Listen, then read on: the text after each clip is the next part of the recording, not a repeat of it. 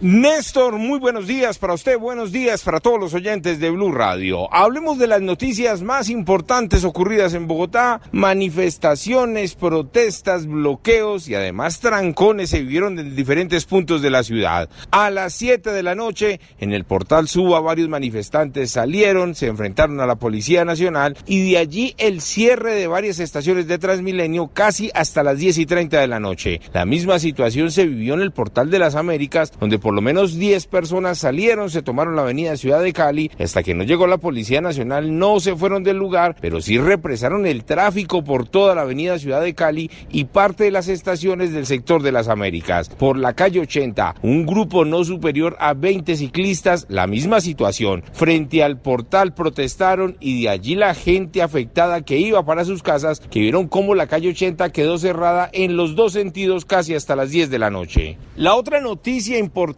que ocurrió en Bogotá mientras que ustedes dormían se presentó en inmediaciones del barrio San Carlos en Tunjuelito, en inmediaciones del barrio México en Ciudad Bolívar, es como la frontera, en una estación de gasolina donde delincuentes llegaron armados y además con una bomba Molotov lanzaron esa bomba incendiaria contra un bus intermunicipal e intentaron robar a las personas que se encontraban trabajando a esa hora, pero el humo y el pánico generado precisamente por este incidente provocó que varias personas salieran, que los delincuentes no hicieran de las suyas, se consumió parte del vehículo que estaba estacionado, pero ahora la policía investiga qué es lo que está ocurriendo y si estas bandas criminales están llegando armadas y con bombas incendiarias a hacer de las suyas. Además les cuento que en Kennedy otras dos personas fueron asesinadas en esta oportunidad esperaron a que salieran de una casa muy cerca al sector de Patio Bonito, les dispararon en reiteradas oportunidades, uno de ellos falleció en el sitio, el otro en un centro asistencial y ya van por lo menos cinco muertes violentas en estas últimas noches en este mismo sector del suroccidente de Bogotá. Edward Porras, Blue Radio.